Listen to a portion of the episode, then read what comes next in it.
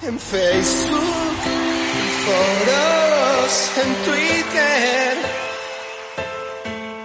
o por Instagram.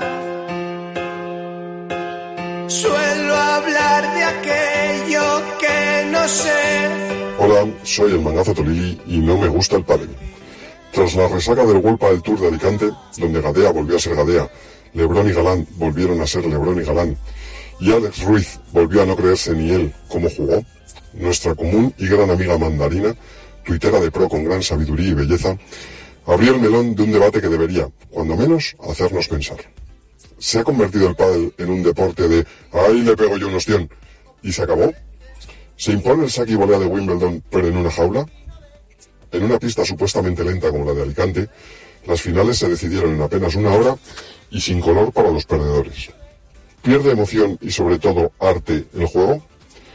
En realidad Yalín Clito y gran Javier Casadesús, director técnico de la Federación Española de Nada, y cazo puesto a fin de mes, propuso aumentar las dimensiones de la pista para evitar todo esto.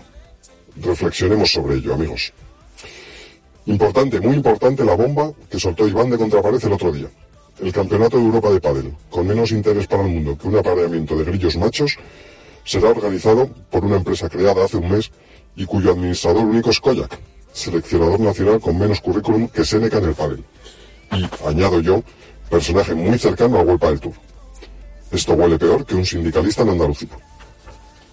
Para acabar, destacar la unión de las Martas, que cambiaron de pareja para ganar títulos, pero van de ridículo en ridículo. Ortega, la más joven, puso en redes, imitando a Carolina Navarro, que cuando uno da todo no está obligado a más. Buenas noches.